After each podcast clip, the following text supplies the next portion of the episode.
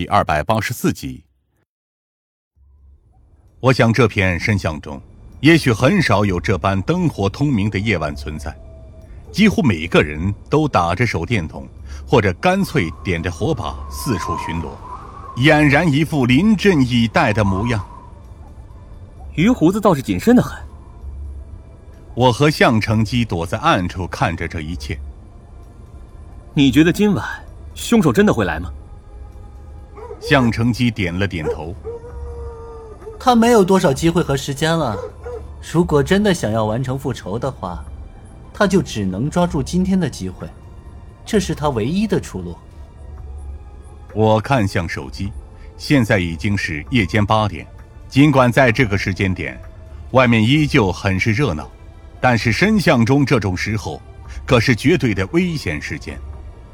因为时间还很充裕，我和向成基决定先去于胡子那里看看情况。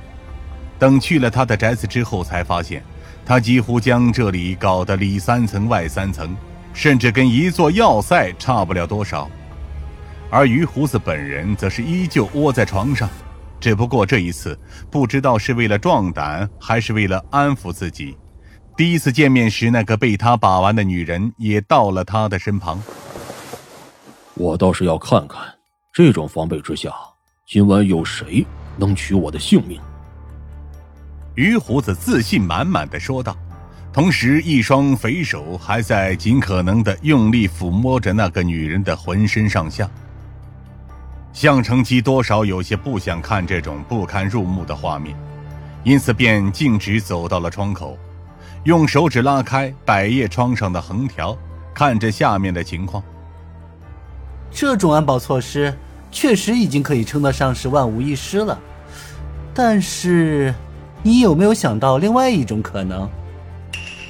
看着于胡子疑惑的表情，向成基轻声笑道：“哼，万一你现在的手下里也有凶手的内应，你打算怎么做呢？”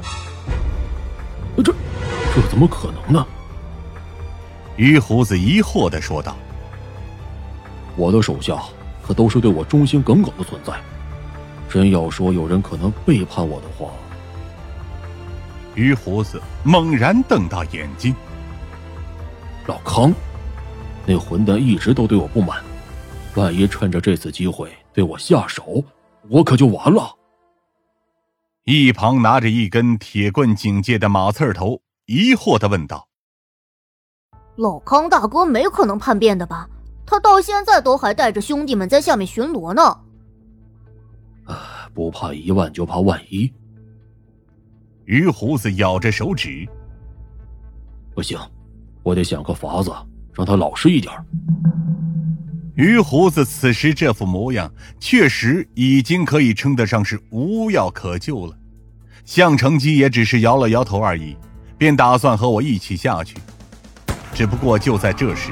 我们蓦然听到了从深巷深处传来的一声模糊的枪声，同时还有数不清的喊声从那边传来，让楼下都激起了一阵紧张而狐疑的声浪。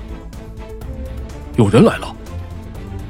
于胡子紧张的立刻缩到了床角。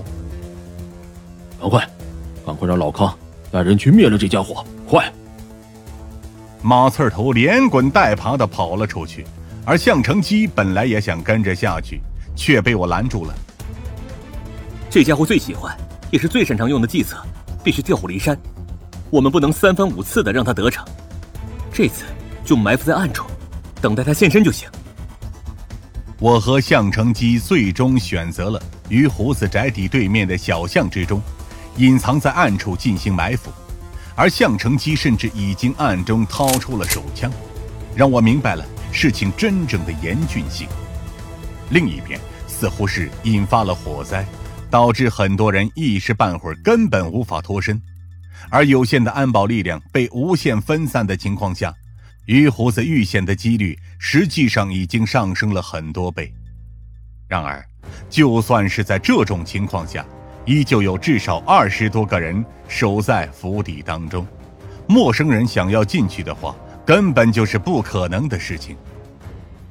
凶手究竟会选择什么地方杀进去？狙击，这里根本没有视野和死角，而就算是有足够的火力，也没有施展的空间。这时间一分一秒过去，我和向成基几乎都是屏息凝神的等待着，直到不远处传来了一个慌张的声音，他几乎是连滚带爬的跑了过来。不好了，火势蔓延过来了！我吃了一惊，立刻回头看了过去，的确能看到大火正在朝这边蔓延。深巷中简陋而又拥挤的建筑群，最终给予了这场大火可趁之机。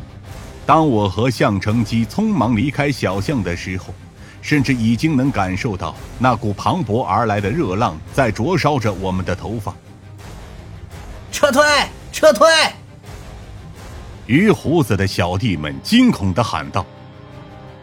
来人呐！快把老大拉下来！